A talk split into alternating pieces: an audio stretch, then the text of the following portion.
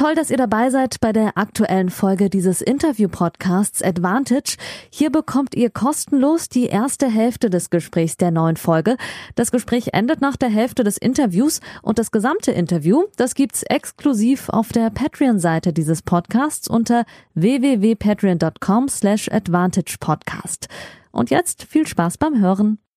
Wenn ihr diese Worte vor dem Interview hört, dann seid ihr Supporter des Advantage Podcast bei Patreon. Dafür schon mal ein fettes Danke. Damit sorgt ihr nicht nur dafür, dass Yannick diese ausführlichen Interviews und Sonderfolgen für euch gewissenhaft und regelmäßig wie zu Beginn der Corona-Zeit weiterführen kann.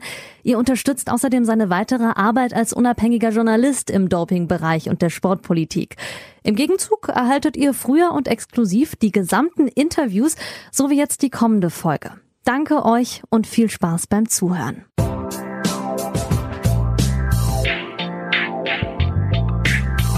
Folge 24. Roger out und damit hallo zu Folge 24 des Advantage Podcasts zwischen den Jahren, die letzte Folge des Jahres 2020 und damit des ersten Jahres dieses Podcasts. Ich habe es ja eben gesagt, Roger out, das ist ähm, die Überschrift dieser Folge. Wir nehmen ganz frisch heute auf, Mittwoch Mittag. Heute Abend kommt die Folge für Patreons online und seit knapp drei Tagen wissen wir, dass Roger Federer nicht bei den Australian Open starten wird und sein lang ersehntes, zumindest für die Fans, lang ersehntes Comeback ähm, verschoben hat auf Ende Februar. Und darum soll es heute in dieser Sondersend Sondersendung gehen. Und ich habe mir Unterstützung geholt, um das bestmöglich aufzubereiten.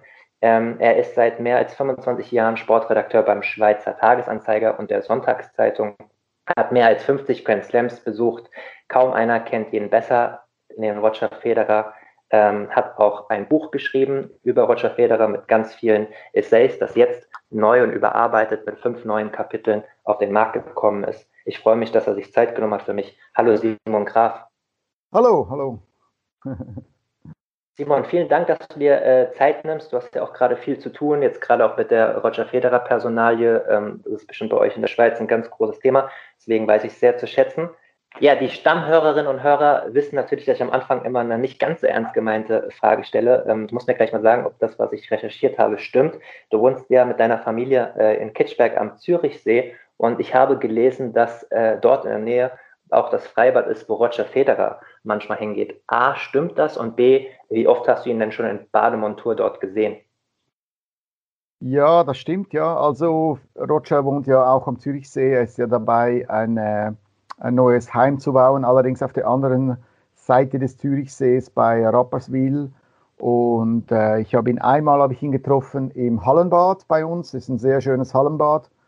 Einmal habe ich Mirka mit den Kids getroffen dort und äh, im Freibad habe ich ihn noch nie gesehen, also am See unten, aber da zum Beispiel meine Nachbarn haben mir da schon Selfies mit Roger geschickt und die waren ganz entzückt, wie, wie locker er drauf war und mit allem plauderte. Und äh, ja, also ich, ich sehe ihn interessanterweise ab und zu zufällig. Die, die Schweiz ist ja ein bisschen kleiner als Deutschland, also ich habe ihn beispielsweise im Sommer als ich mit meinen beiden Töchtern äh, am Wandern war in Engadin, im, äh, äh, bei Pontresina, habe ich ihn, hab ich, äh, hab ich ihn getroffen. Das war, das war recht witzig. Wir sind dann beide zurück, zurückgeritten mit der, mit der Pferdekutsche, also er in einen anderen natürlich als ich. Und äh, ja, ich habe ihn sicher schon äh, vier, fünf Mal getroffen, einfach so auf der Straße oder wie im Freibad. Und äh, damals, als ich ihn getroffen habe bei uns im Hallenbad, das war nach dem äh, French Open äh, letzten Jahres, als er verloren hat im Halbfinale gegen äh, Rafael Nadal.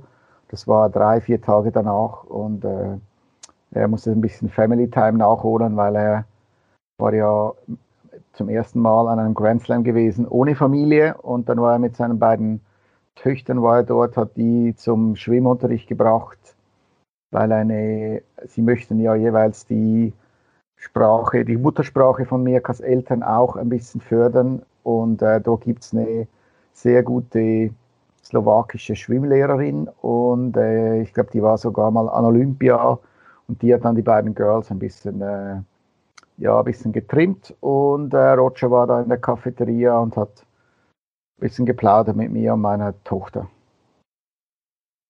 Sehr schön. Ähm, das gibt es ja immer so ein bisschen so als Vorurteil, dass man äh, sagt, ja, Roger Federer, obwohl er seinen Superstar-Status hat, kann in der Schweiz eigentlich sehr zurückgezogen leben, ähm, ohne Bodyguards und kann da auch privat umgehen, aber das stimmt wirklich so, ne? Also ähm, die, das Gemüt der Schweizer ist so, dass, dass er trotz seines Status relativ normal leben kann. Kann man das so sagen? Kann man schon so sagen, ja, wobei eben wir haben uns da, eine, wir waren eine gute Stunde zusammen und äh, das, das kam und wir waren so ein bisschen in einer Ecke, also man hat uns nicht auf, ersten, auf dem ersten Blick gesehen. Und er musste dann schon ab und zu ein Selfie mit den Leuten machen, also ich würde sagen etwa 10, 10, 15 Mal wurden wir, ja, muss ich da Fotos machen von den Leuten mit Roger, aber die Leute sind extrem zurückhaltend, also haben sich auch entschuldigt, es tut uns unglaublich leid, Roger, aber es, ich habe Sie noch nie gesehen, darf ich bitte ein Foto machen? Eine hat gesagt, sie, sie ging mit, äh, mit seiner Schwester, hat sie die Schule besucht früher und äh, er war extrem geduldig.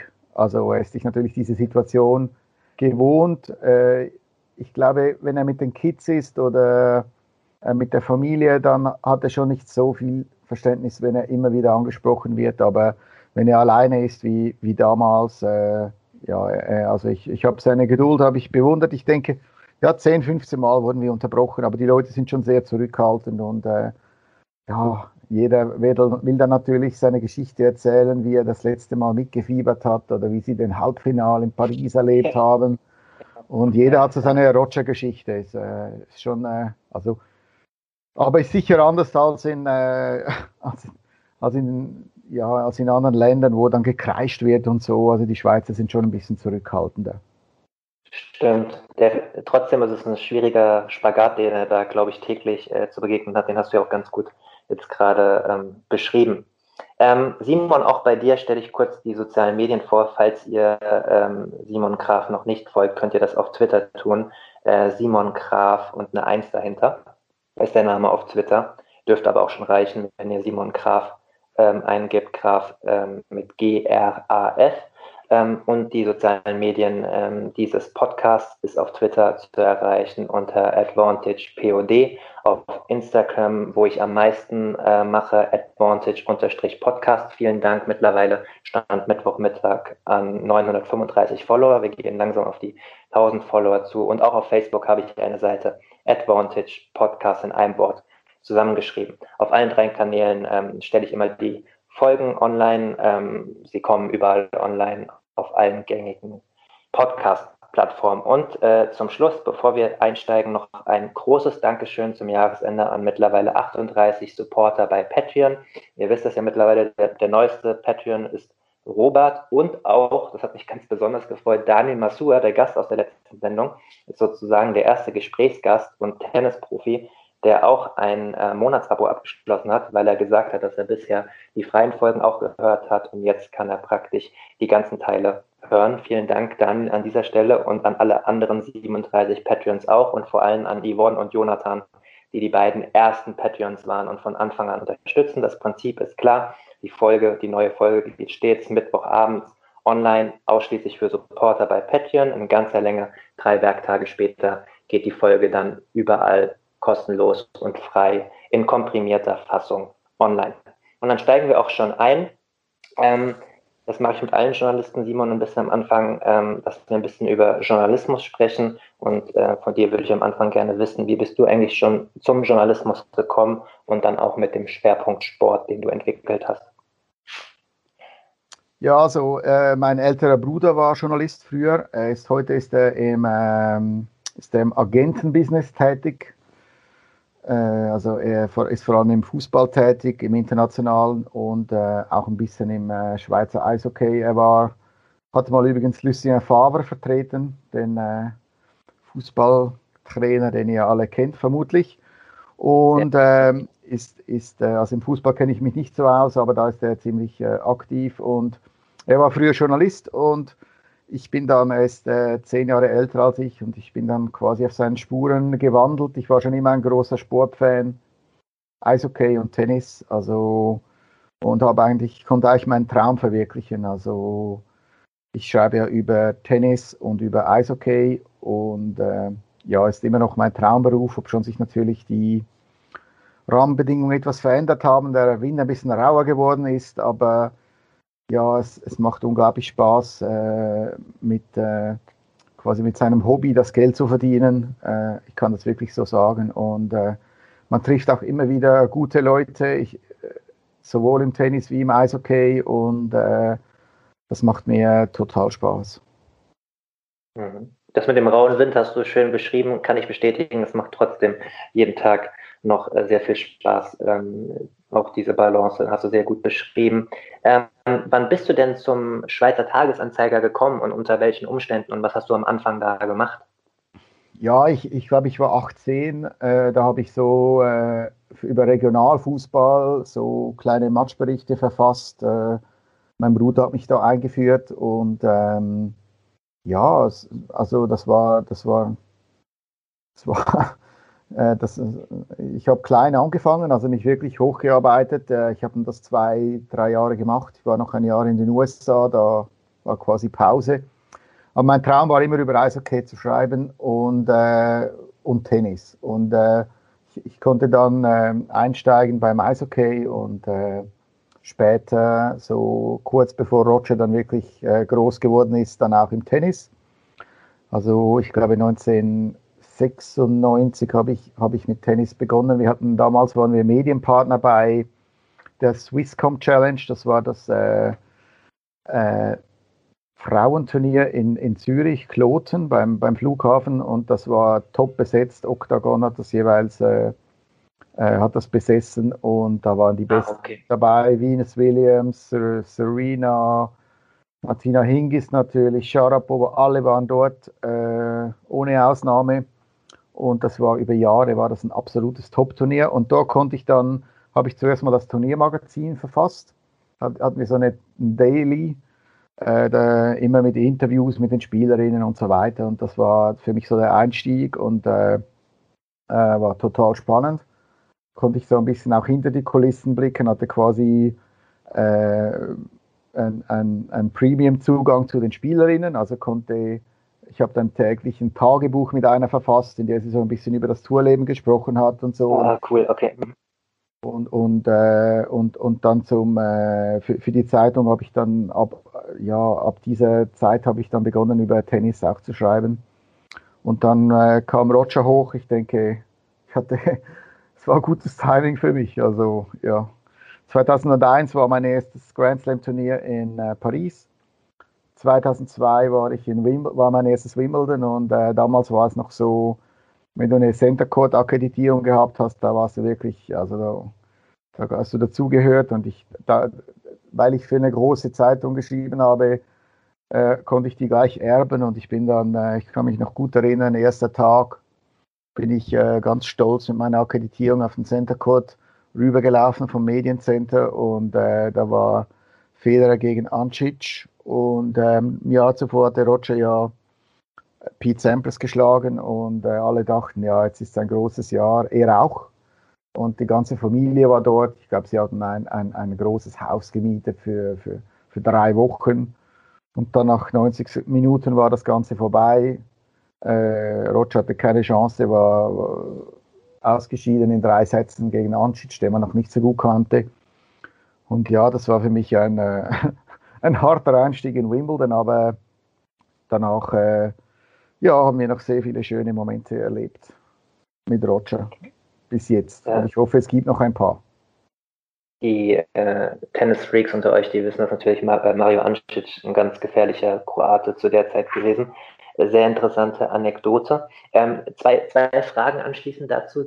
Zum einen, gab es bei dir bei der Zeitung zu der Zeit sozusagen keinen Andrang, also wurden da nicht die Ellenbogen ausgefahren, wer zu den Slams fahren kannst, dass du das als junger Journalist sozusagen direkt machen durftest? Und wo stand das Schweizer Tennis in den ein, zwei Jahren, bevor Roger Federer angefangen hat, große Turniere zu gewinnen?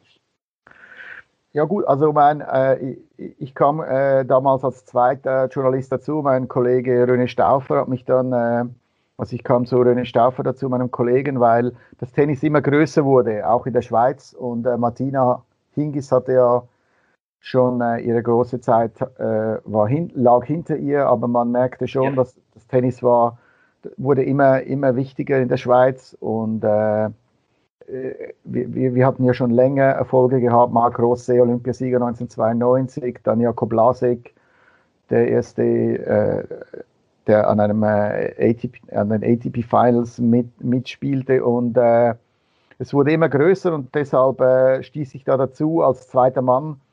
Und äh, habe äh, ja die ersten Jahre so meine Spuren abverdient. Und ähm, ja, dann als Roger Grand Slams zu gewinnen begann, war es dann eh, also da, das, das war eigentlich unsere, ist, bis jetzt unsere Nummer eins äh, Sportart oder Roger ist unsere Nummer eins, also wobei das, das Interesse schon sehr groß ist äh, am Tennis, auch wenn äh, Novak Djokovic mal wieder was, äh, was, was getan hat, das vielleicht nicht alle gut finden, dann, dann ist das äh, bei uns bei uns wird das äh, sehr gerne gelesen und angeklickt.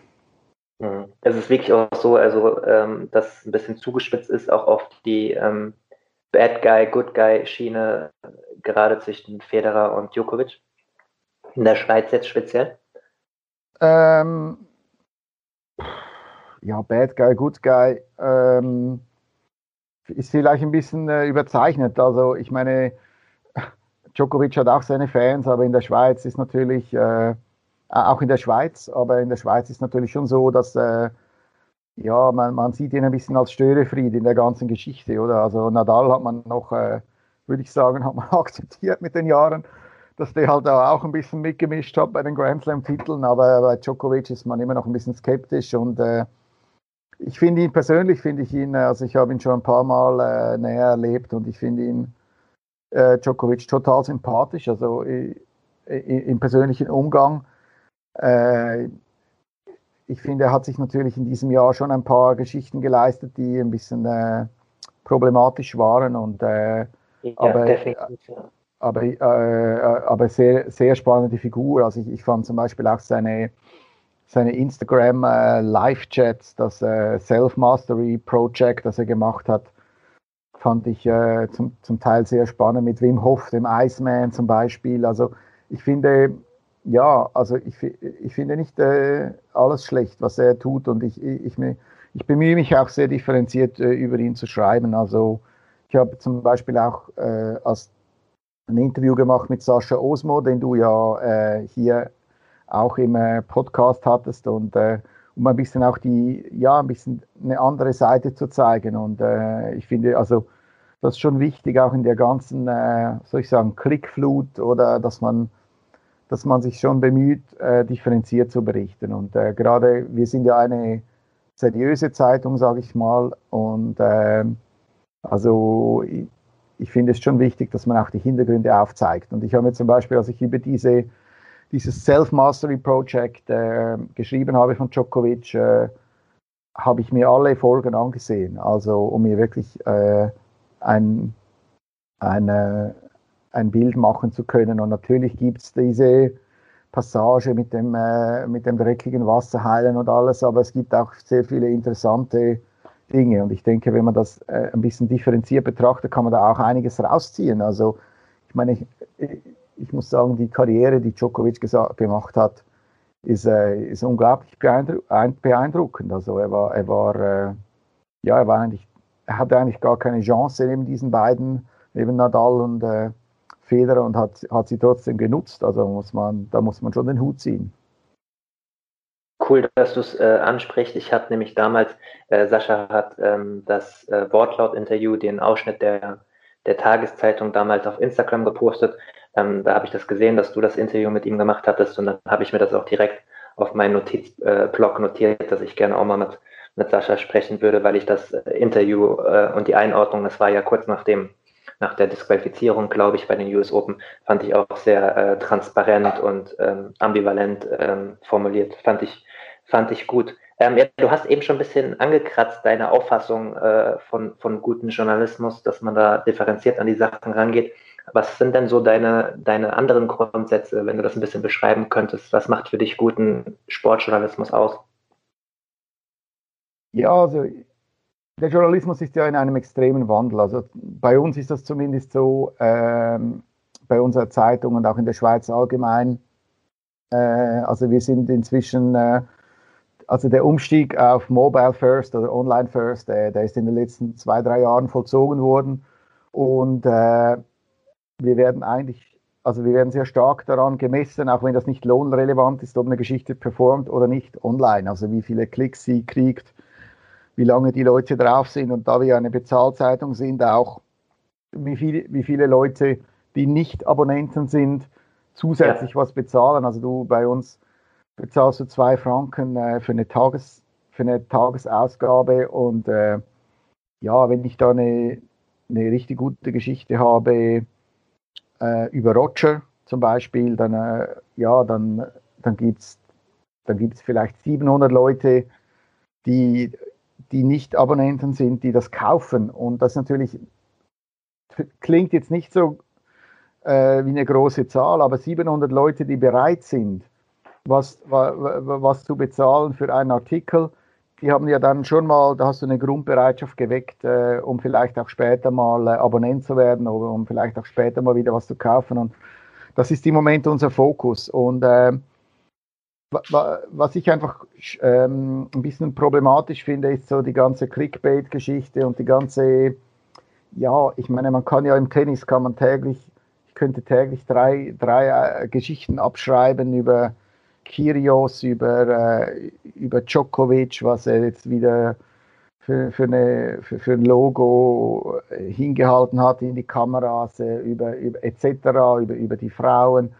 Und ja. ähm, ich finde, ich finde einfach, was mir ein bisschen, also ich habe da ein bisschen Mühe damit, dass ich probiere eigentlich immer, wenn ich eine Geschichte schreibe, dann möchte ich doch einen Zusatznutzen auch geben. Also ich möchte es ein bisschen einordnen oder äh, ja, ich, ich meine, ich hatte das Glück, dass ich, äh, dass ich die letzten 20 Jahre auf der Tour war und ich kenne viele Leute und äh, äh im, im Tennis, im Eishockey und, und wenn ich eine Geschichte wenn ich, wenn ich auf eine Geschichte stoße, dann möchte ich wie jetzt mit Sascha, dann möchte ich ein bisschen auch über die Hintergründe schreiben, oder? Also wie, wie, wie was findet jetzt ein serbischer Journalist, der, der, der, der, der Novak kennt zu dieser Sache, oder, oder wenn ich, äh, wenn ich eine, eine Geschichte schreibe über einen Schweizer Eishockeyspieler, der, einen Zürcher Eishockeyspieler, der, der jetzt in die National Hockey League geht, äh, zu Chicago, dann möchte ich wissen, ja, wie, wie schätzt das ein NHL-Experte von Sportsnet ein? Also ich möchte ein bisschen, äh, ich möchte ein bisschen was zusätzlich geben und, und äh, ich glaube, das ist sehr wichtig, dass das nicht verloren geht. Und was mir auch wichtig ist, ist, dass man auch mit den Leuten spricht. Also ich meine, heutzutage haben wir, haben wir ja so viele Möglichkeiten, um mit Leuten in Kontakt zu kommen. Du hast mich via äh, Twitter, hast, hast du mich kontaktiert und dann kamen wir ja. ins Gespräch.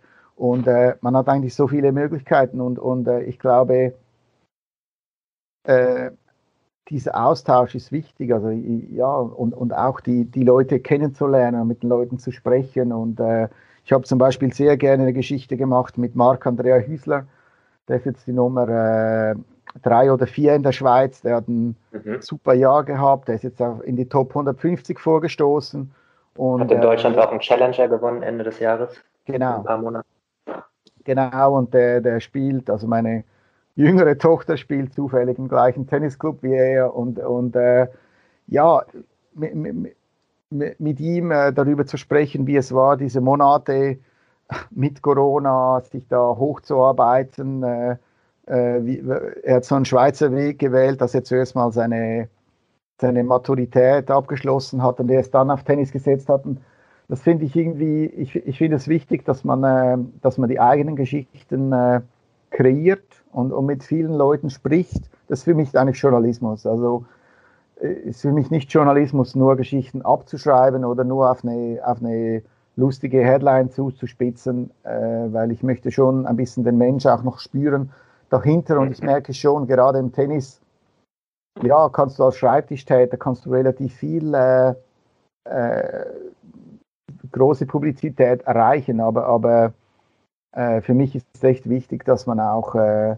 dahinter blickt und dass man wirklich, mehr, dass man ja, dass man die, die, die Menschen auch kennenlernt. Das ist für mich sehr wichtig. Ja, definitiv. äh, viel gesagt, äh, um das nochmal einzuordnen. Ich finde nämlich zum Beispiel, wenn du die Zahl 700 als Tagespass nennst und sagst, sie klingt nicht so groß. Ich finde sie bei allem, was ich weiß und weiß, wie, wie, wie schwer es auch große Publikationen haben, diese Transformation äh, in der digitalisierten Welt zu schaffen und dass Leute dafür eine Zahlungsbereitschaft haben. Ich finde die Zahl äh, schon sehr groß und, und ein richtiger Schritt.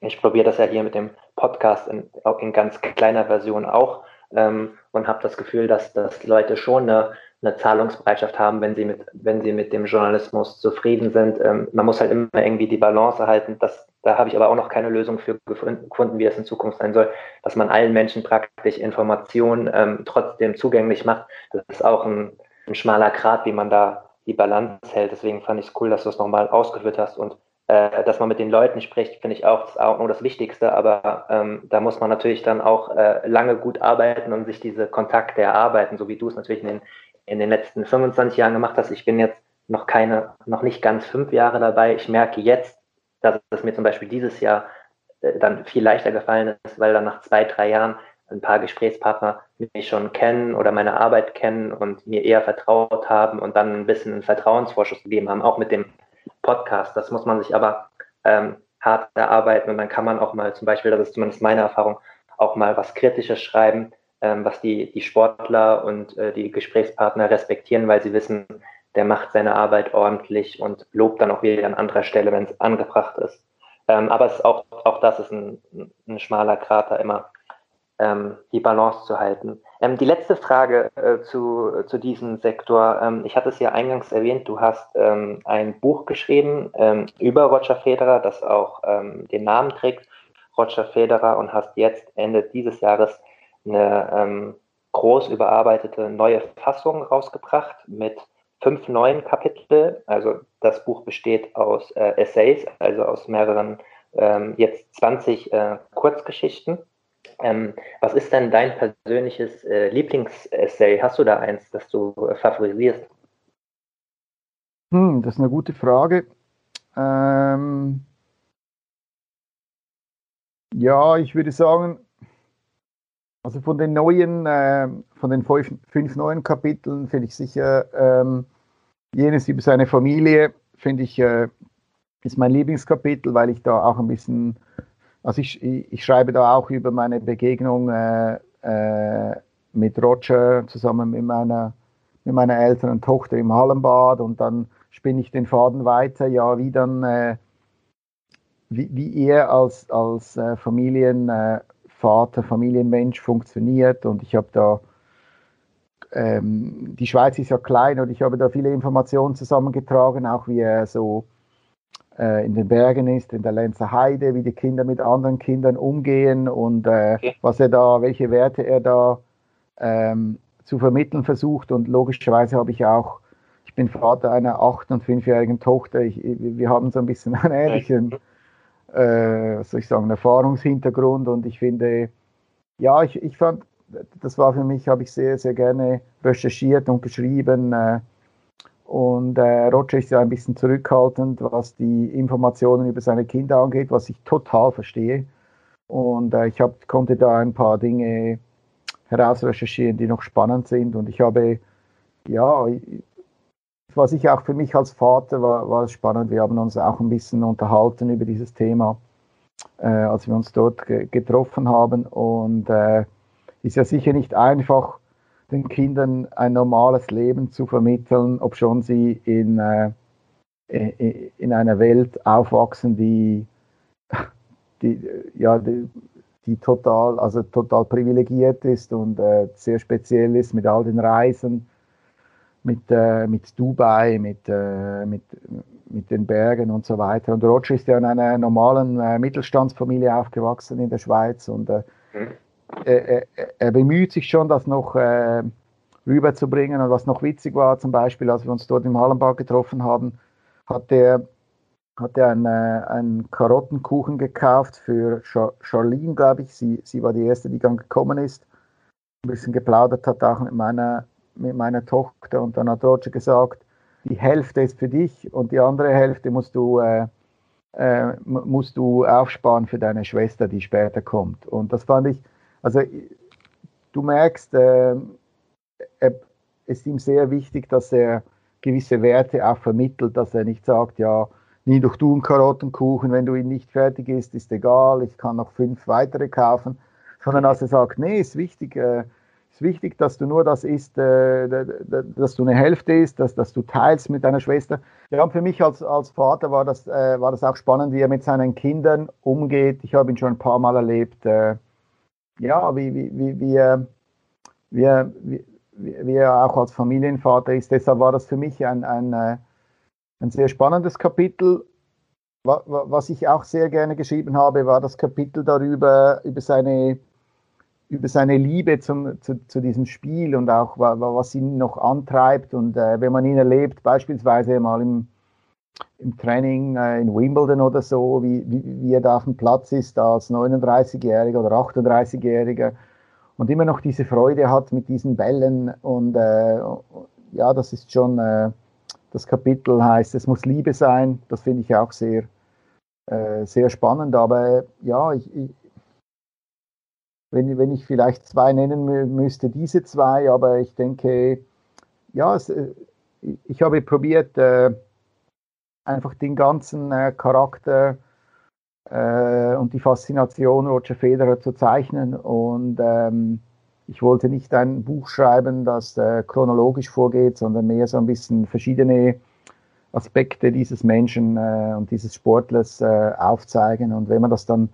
alles gelesen hat, die verschiedenen Kapitel, die kann man einzeln lesen, dann sollte sich das, äh, das Bild vervollständigt haben. Und bis jetzt habe ich sehr gutes Feedback gekriegt. Also unsere zweite Auflage des neuen Buchs ist schon ausverkauft und ab jetzt wird wieder gedruckt und am Mitte Januar äh, gibt es dann äh, die, nächsten, die nächsten Exemplare zu erwerben.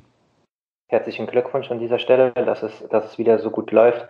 Ähm, das ist auch, äh, auch wenn es nicht von Roger Federer sozusagen autorisiert ist, du, ähm, er weiß ja auch von dem Buch und ähm, du hast natürlich auch ein enormes äh, Repertoire an ähm, Sachen, die du schreiben kannst. Natürlich, ich habe es ja eingangs erwähnt, auf wie viele Grand Slams du schon warst, äh, Dutzende, unzählige äh, Pressekonferenzen, hast natürlich auch Einzelgespräche, äh, nicht nur privater Natur, sondern auch Einzelinterviews mit ihm geführt und dann natürlich auch ähm, einen sehr intensiven Zugang, weshalb ich dich auch sehr gerne heute in den Podcast geholt habe. Und weil du es ja erwähnt hast, momentan ist die äh, neue Auflage ausverkauft.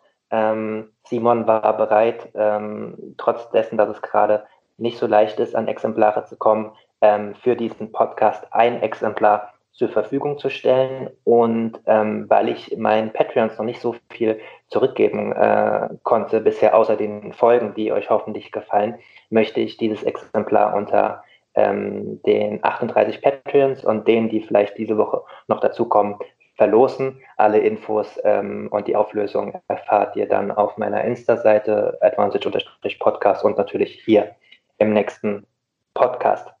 Ähm, ja, noch äh, die äh, letzte Frage zu, äh, zu deinem Leben als äh, Journalist oder vielleicht zu dem Buch. Ähm, ich stelle es mir relativ schwer vor, wenn man so, eine, ähm, so ein Buch schreibt, äh, so eine Biografie, ähm, den Mix zu schaffen zwischen Nähe und Distanz äh, und ähm, äh, vielleicht wenn man auch kritische Parts oder ähm, diskutable Parts reinbringen will. Wie, wie hast du das versucht anzugehen? Weil du musst natürlich ja auch weiter äh, mit äh, Roger Federer sozusagen, du siehst ihn ja regelmäßig und das Team, äh, du brauchst den Zugang und die Gesprächspartner. Wie fängt man das auf? Ja, ist klar. Also ich meine, ist bei Roger sicher so, dass er nicht alles falsch gemacht hat die letzten 20 Jahre. Äh, das heißt, ist sicher kein, äh, das Buch ist sicher kein Verriss. Ich, ich, ich versuche einfach den Menschen äh, sehr nahe an den Menschen zu gehen, also ein bisschen aufzuzeigen, wie er, wie er tickt. Was sicher ein, äh, also was, was man kritisch sehen kann oder was ich auch kritisch, also was, sicher ist, also Roger ist keiner, der es allen recht machen will. Also mhm. Roger geht seinen Weg und äh, er, er macht äh, keine Kompromisse und deshalb ist er auch so erfolgreich. Und das schreibe ich auch in dem Buch. Es gab, äh, also, also beispielsweise mit Tony Roach, als er gespürt hat, hm, das irgendwie, irgendwie äh, klappt das nicht mehr, hat er ihn von einem Tag auf den anderen, hat er, hat er die, die Zusammenarbeit beendet. Also er, und er hat auch Kannst du noch mal ganz kurz erklären, Entschuldigung, dass ich unterbreche, kannst du noch ganz kurz erklären, wer Tony Roach ist, für die Leute, die, äh, die mit dem Namen nichts anfangen können? Ja, logisch. Ja, also Tony Roach ist eine australische Legende und er war äh, Coach von Roger für gut zwei Jahre und ähm, er hat ihn eigentlich geholt, um, um mal das French Open zu gewinnen. Und äh, nach einer gewissen Zeit hat Roger dann gespürt, dass es irgendwie nicht mehr weitergeht. Und äh, hat ihn dann, ich glaube, etwa zwei, ein, zwei Monate vor dem French Open hat er ihn, hat er die Zusammenarbeit beendet. Und äh, also ohne, ohne große Sentimentalitäten. Also Roger ist, äh, äh Roger ist keiner, der Kompromisse gemacht hat. Deshalb ist er auch so erfolgreich geworden, oder? Also ich meine, ein gutes Beispiel ist auch äh, äh, Peter Carter, der ja leider verstorben ist. Äh, sein ja eigentlich sein erster richtiger Coach oder sein, ja, einfach ein, ein sehr wichtiger Coach, sagen wir mal, für, für ihn und für, sein, für seinen Stil. Und, und äh, als, als sich Roger dann losgelöst hat von Swiss Tennis und äh, äh mehr auf der Profitour zu reisen begann, wäre eigentlich die normale Entscheidung gewesen, dass er Peter Carter mitnimmt als, als seinen Coach, der, dem er auch sehr viel zu verdanken hatte und der, der, der sehr ein feiner Mensch war.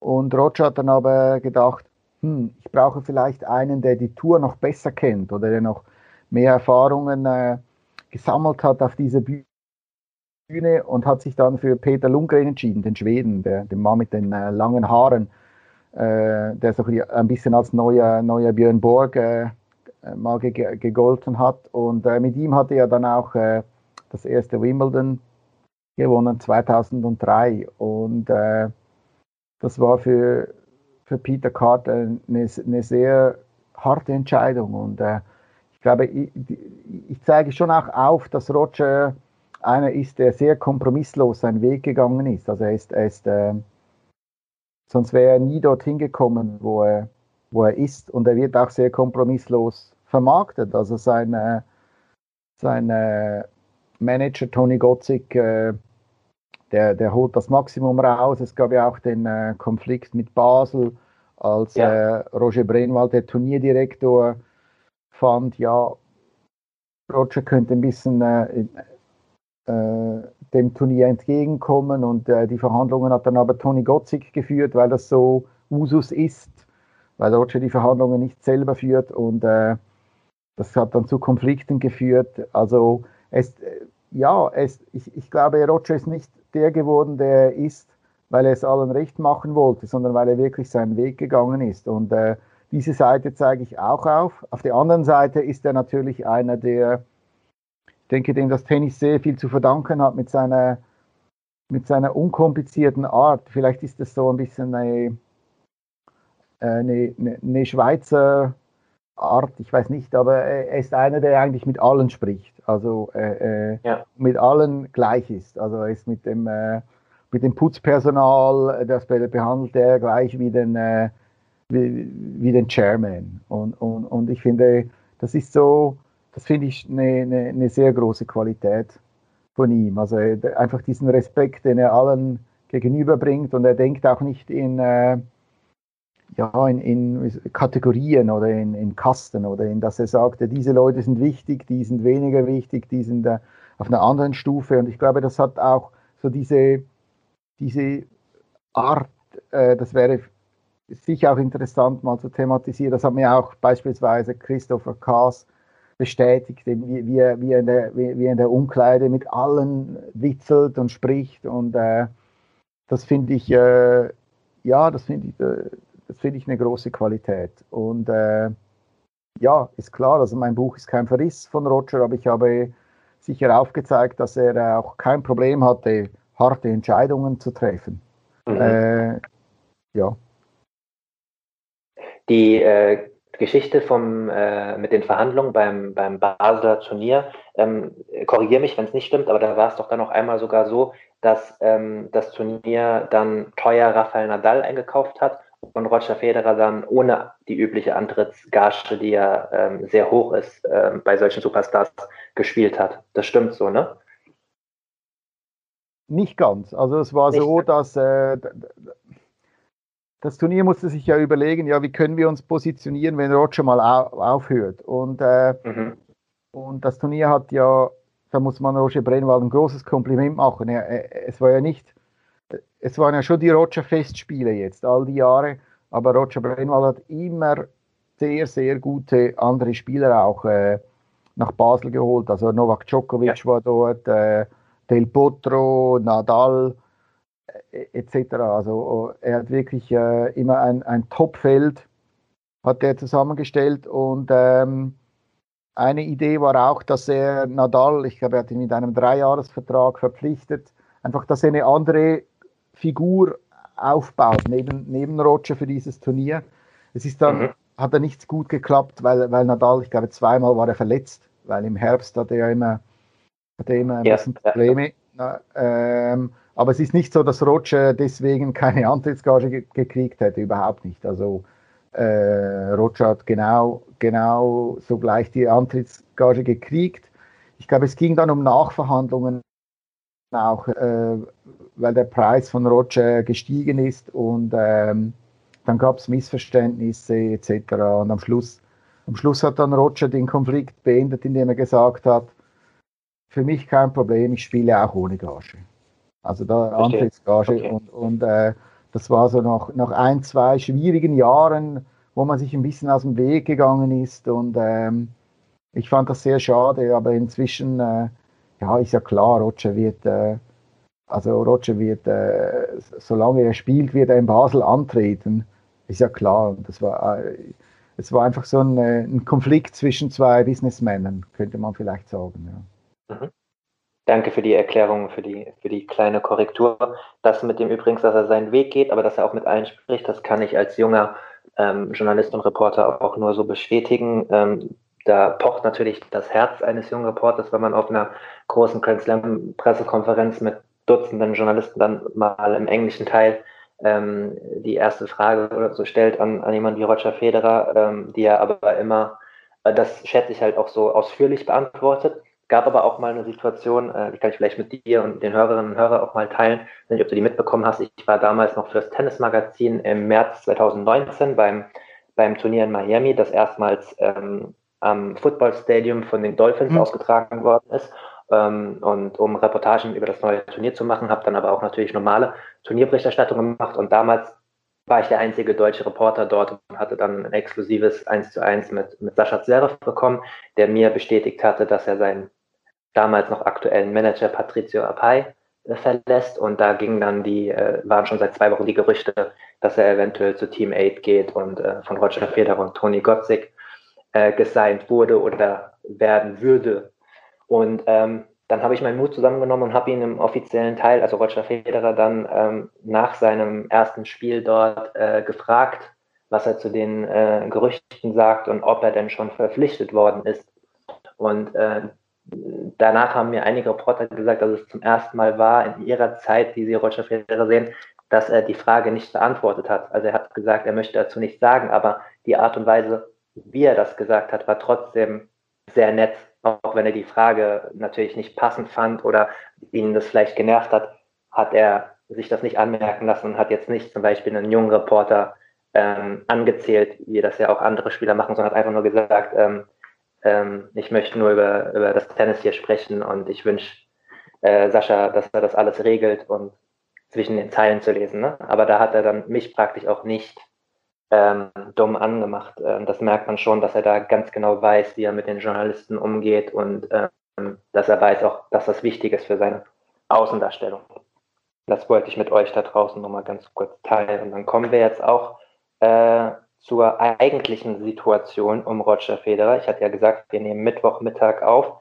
Ähm, Sonntagabend ist über die englische Agentur AP äh, ein Bericht gelaufen mit ähm, Originalzitaten von Toni Gotzik, dem äh, Manager von Roger Federer, der auf Englisch ähm, bestätigt hat, dass ähm, Roger Federer zwar einen, einen guten Prozess hingelegt hat in den letzten Monaten, was seine Knieverletzung und die allgemeine Fitness angeht, aber dass nach Absprachen mit dem Team ähm, das Team gemeinsam entschieden hat, dass es in langer Sicht, aus langer Sicht besser wäre, das Comeback auf nach den Australian Open zu verschieben.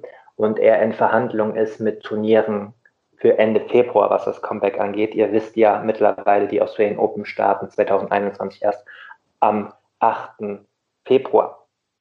Ähm, jetzt hast du dich natürlich in den letzten Tagen intensiv mit der Situation beschäftigt, ähm, hast auch äh, Artikel über die Situation geschrieben. Ähm, vielleicht kannst du alle nochmal äh, auf den gleichen Stand bringen. Was war das eigentlich ursprünglich für eine Verletzung am rechten Knie, Simon? Ja, das ist eine gute Frage. Das, das ist eine sehr gute Frage. Äh, ist ja so, dass Roger nie äh, spezifisch über die Verletzung am rechten Knie gesprochen hat. Also ich weiß nur, dass äh, der zweite Eingriff, der ja im äh, Juni dann stattfand, der war ziemlich gravierend, habe ich gehört. Aber es hat mir nie jemand äh, direkt gesagt, was da genau äh, repariert wurde. Und ich glaube auch nicht, dass das Roger jemals sagen wird. Also er, er ist ja sehr, ähm, was seine Gesundheit angeht, ist er sehr spärlich mit Informationen in der Regel. Also er hat ja auch seit, seit Jahren hat er äh, die Rückenprobleme gehabt oder ja eigentlich schon seit äh, er hat die ganze Karriere. Also er, er war ja also 203, als er Wimbledon gewonnen hat, das erste Mal ist im Jahr, ich glaube, das war die zweite Runde gegen Feliciano Lopez ist ihm ja, hat ihm ja beim Einspielen der Rücken blockiert und äh, musste, konnte dann nur mit äh, Schmerzmitteln fertig spielen. Also äh, äh, ich glaube, Roger hat viel mehr zu kämpfen gehabt mit seinem Körper, als, wir, als er öffentlich zugegeben hat. Oder bei Nadal ist es, ist es so, ist alles sehr, äh, es sind alle Informationen. Das Narrativ ist ganz anders, ne? Genau, genau, genau sehr zugänglich. Und Roger Roger möchte eigentlich nicht zu, zu viele Einblicke geben in, in diese Verletzungsgeschichte. Ich meine, er ist ja seit Jahren ist er ähm, mit einem eigenen äh, ähm, Masseur unterwegs plus mit einem äh, mit einem eigenen Arzt, oder? Also äh, und, und das heißt, äh, er weiß sehr genau, dass, dass sein Körper sein Kapital ist und ich glaube, er, er hat nie genau gesagt, was das rechte Knie, was das Problem war. Er hat ja zuerst gesagt, ja, es hat mich schon länger, hat mich das behindert und äh, es war ja auch interessant, dass im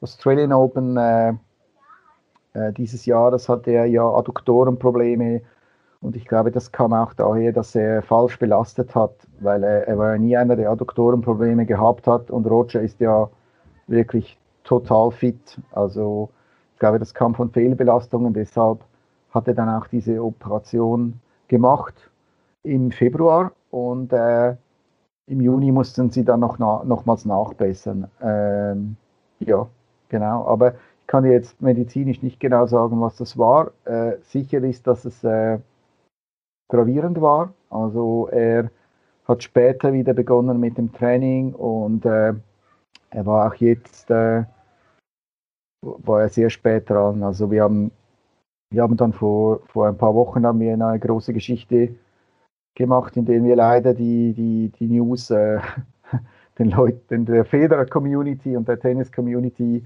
mitteilten, dass es äh, vermutlich nichts wird mit dem Australian Open, dass er weit, dass er immer noch äh, im Rückstand, großen Rückstand ist äh, mit seinem Training, dass er aktuell äh, ja erst seit ein paar Wochen ähm, überhaupt um Punkte spielt und mhm. ähm, so wie ich höre, ist eigentlich alles okay. Also es gab keinen größeren Rückschlag mehr, aber Roger ist sehr vorsichtig, er möchte nichts riskieren und äh, deshalb war es auch klar, dass er das äh, Australian Open auslassen wird. Also das war schon vor, das war schon vor einem Monat klar. Also ich, ich ja, ich, ich habe da mit mehreren Leuten gesprochen, die ihn auch ähm, gesehen haben, trainieren in der Schweiz und äh, also ist noch weit davon entfernt, äh, auf dem Niveau zu spielen, auf dem er sein möchte.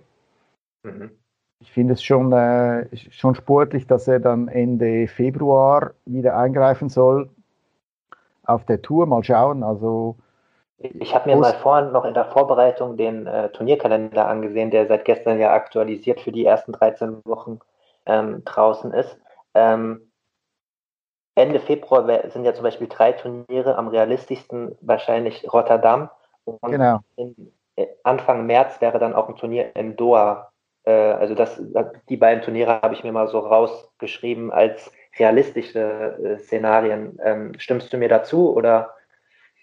Absolut, ja. Also ähm, Dubai ist ja weiter nach hinten geschoben worden auf den äh, 13. Ja. März. Das, äh, ich bin mir sicher, hab dass ich, er. Habe ich Doha gesagt? Ich meinte Dubai, ja. Entschuldigung, ich habe Doha gesagt, aber. Nee, Doha gibt es auch. Doha, Doha, Doha, Doha ah. findet vorher statt. Äh, Anfang März. Stimmt, und du, ja. Du, ja. Dubai ist dann am 3, äh, ab dem 13. Da, da möchte er sicher teilnehmen. Ob er dann vorher noch Rotterdam oder Doha spielt, das, äh, ich, ich denke, das muss man schauen. Also äh, Dubai ist, ist sicher ein Turnier, das er, das er spielen möchte. Äh, mal schauen, ob es für Rotter, Rotterdam reicht. Ja, also ich meine, in, in der Halle vielleicht gar nicht so schlecht für ihn. Äh, ist es nicht so kalt, äh, schnelle Bedingungen, das könnte seinem Spiel durchaus äh, entgegenkommen. So, ich denke, so fünfstündiger Abnutzungskampf ist vielleicht nicht das, das er jetzt äh, schon braucht im Moment. Ja, definitiv. Hat ja auch gute Trete nach Rotterdam, ist ja, glaube ich, vor zwei Jahren auch kurzfristig da hingekommen, äh, um, um die Nummer eins zu kämpfen, wenn ich mich richtig erinnere. Bin mal, bin mal gespannt. Dubai ist insofern auch äh, ein realistisches Szenario, als ähm, liebe Hörerinnen und Hörer, ähm, dort ist er seine zweite Homebase, äh, wo er auch wohnt und momentan auch gerade trainiert. Kannst du ein bisschen was zu, zu dem Umfeld in Dubai sagen, äh, mit wem er da trainiert, wie da so die Gegebenheiten sind, was du so davon weißt? Also äh, meines Wissens ist äh, Severin Lüthi ist, ist dabei. Äh, mit wem er genau trainiert, ähm, da ist bis jetzt noch nichts durchgesickert. Ich denke, er ist immer noch äh, im Aufbau, also es ist noch nicht äh, so, dass er irgendwelche Top-Spieler äh, eingeladen hat, um mit ihm zu trainieren. Äh, es geht für ihn jetzt zuerst mal darum, wieder das Vertrauen in den Körper zu finden und wieder zu merken, ja, wie sehr kann er an die Grenzen gehen. Von dem her ist jetzt nicht bekannt, dass ein, äh, ein, ein ja, irgendwelche Profispieler mit ihm trainieren. Dort äh, ist natürlich dort hinter verschlossenen Türen oder in der Schweiz war es so, da hat er äh, in Tennishallen trainiert, die öffentlich sind und äh, eine, eine, eine Kollegin von mir, die, die hat dort jeweils eine, ihre Tennisstunde gehabt und äh, die war total aufgelöst, als sie Roger dort gesehen hat. Äh, das, das war für sie das Erlebnis des Jahres, logischerweise. Und äh, ja, jetzt, jetzt, ist, jetzt ist es ein bisschen äh, mehr privat. Also ich war ja letztes Jahr war ich in Dubai für ein längeres Interview mit Roger äh, im Hinblick auf das Match in Afrika. Und äh, dort habe ich gefragt, ja, könnte ich mal dabei sein beim Training?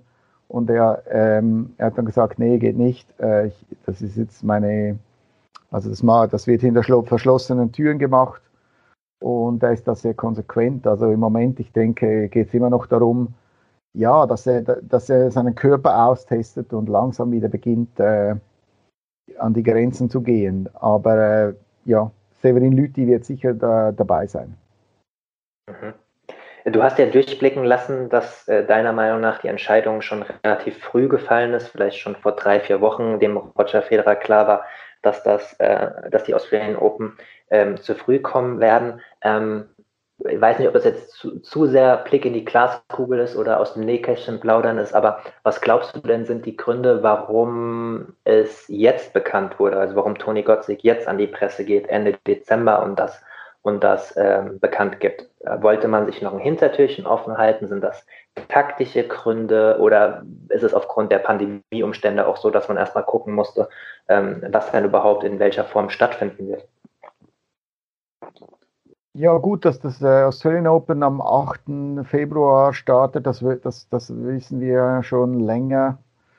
Ähm, ich denke, Roger wollte mal nach Dubai gehen und dort äh, ein bisschen mehr noch an die Grenzen gehen, äh, um zu schauen, wo er steht. Und ähm, er ist ja vorletzte Woche ist er nach Dubai gereist und ähm, hat eine Woche, eine gute Woche trainiert, bevor er diesen Entscheid bekannt gegeben hat. Ich denke, er wollte nochmals schauen, ja, wie schnell geht es vorwärts und finde ich auch, finde ich auch legitim. Also ich hätte, ich dachte sogar, dass er erst später absagen würde, auch aus äh, Publicity-Gründen für das Australian Open, weil äh, äh, Craig Tiley hat ja kein Interesse daran, Klar. früh bekannt wird, dass Roger nicht spielt. Aber ich finde es jetzt auch fair, dass man schon sechs Wochen vor dem Start weiß, Roger ist nicht dabei. Finde ich auch fair für die Zuschauer, die es dann vielleicht geben wird.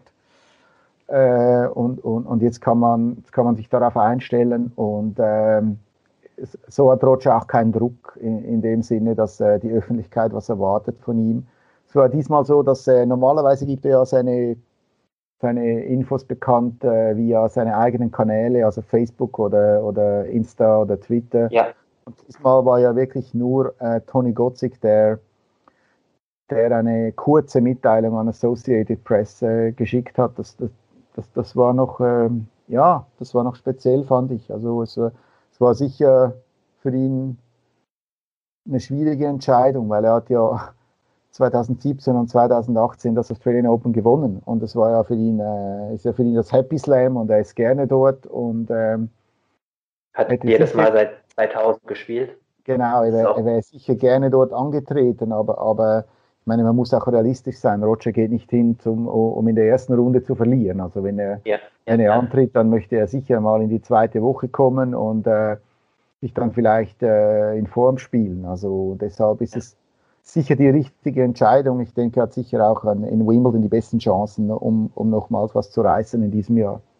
Mhm. Ja, vor allem unter den, den Umständen, gerade wenn man versucht, äh, die letzten 10, 15 Prozent wieder an Matchhärte und Fitness äh, zu bekommen und dann in Australien äh, zwei Wochen in Quarantäne muss, wo man nur fünf Stunden am Tag äh, raus darf, äh, um sein Programm abzuspulen, ist das sicherlich in so einer Phase ähm, in Dubai einfacher, wenn man den ganzen Tag so nutzen kann, wie man das will. Das hatte ich mir davor auch schon gedacht. Ne? Also, ja, genau, genau. Ja, ja genau. Ähm, Toni Gotzek hat ja in der Mitteilung ähm, auch von einem, ähm, von einem Gespräch mit dem Team äh, gesprochen, beziehungsweise von, von der Teamentscheidung. Ähm, ist ja Severin Lütti als Coach, äh, der Ex-Profi Ivan Ljubicic ist schon lange dabei.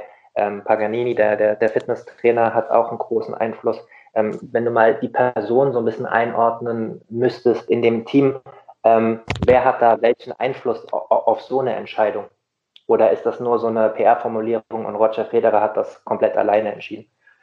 Nee, also Roger ist sehr gerne im Team und er, er vertraut, ähm, ich denke, die wichtigsten Personen sind Severin Lütti und, und Pierre Paganini. Also Pierre Paganini kennt seinen Körper in- und auswendig. Möglicherweise hat er, äh, also sicher hat er äh, auch Rücksprache genommen mit Roland Bieder, mit dem Arzt, der ja Kniespezialist ist, der ihn äh, auch jetzt äh, dreimal operiert hat, der, der ein großer Tennisfan, ganz ein, ganz ein äh, sympathischer Mensch übrigens und äh, der, der, der jetzt immer dabei ist. Also ist klar, dass er, der, der Arzt hat sicher mitgesprochen, dann hat sicher Pierre Paganini und aus Tennissicht Severin Lütti Ivan Ljubicic war auch ein paar Tage in der Schweiz. Ich denke, er ist jetzt nicht im täglichen Diskurs dabei.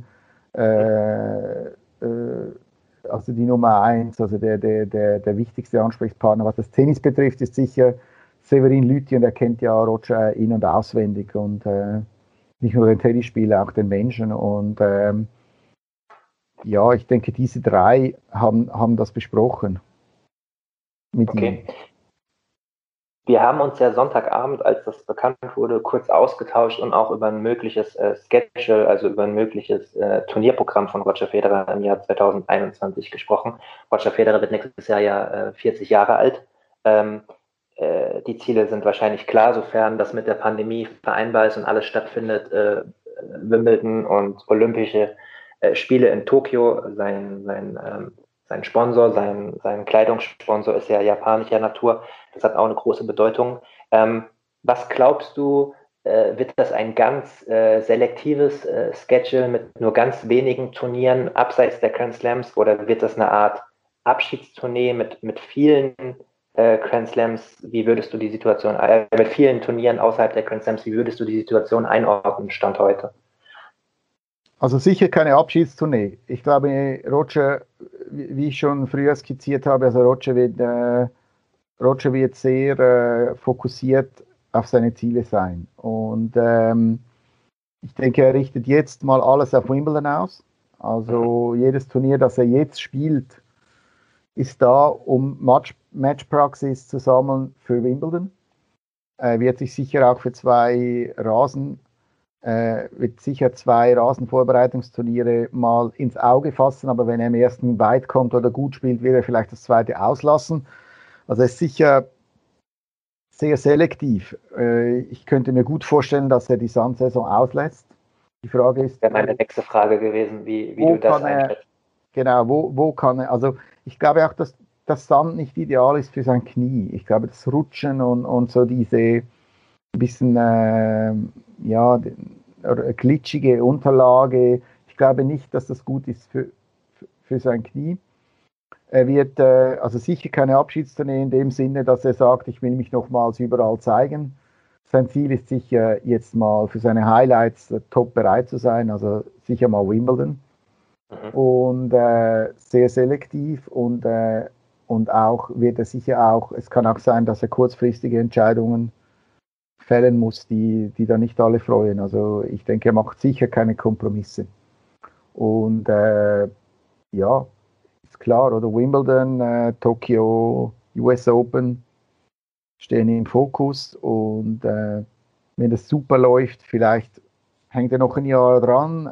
Im schlimmsten Fall kehrt er gar nicht mehr auf die Tour zurück, weil er merkt, dass, äh, weil er einen Rückfall hat mit dem Knie. Es ist im Moment ist, ist, ist recht vieles offen, aber Roger, äh, man sieht ja auch äh, durch die Absage beim Australian Open. Also ich meine, emotional wäre es sicher wunderschön gewesen für ihn, äh, dort zurückzukehren, wo er 2017 sein erstes Comeback lanciert hat.